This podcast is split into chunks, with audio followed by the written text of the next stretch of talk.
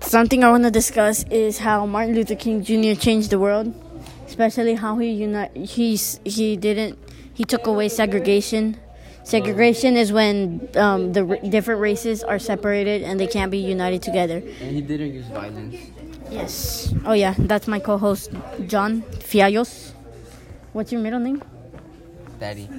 His name is his middle name is John Daddy Fiallos, and um, so he he would like to um talk about what Martin Luther King Jr. did. Go ahead, co-host. Well, first of all, I have a dream. So, um, I was dreaming that everyone should stop being racist and accept black people and interact more with them or with any race. Like I, how I interact since I'm white and I interact with. and I interact with Ruben. Yeah, you. I'm not white. you I'm not black.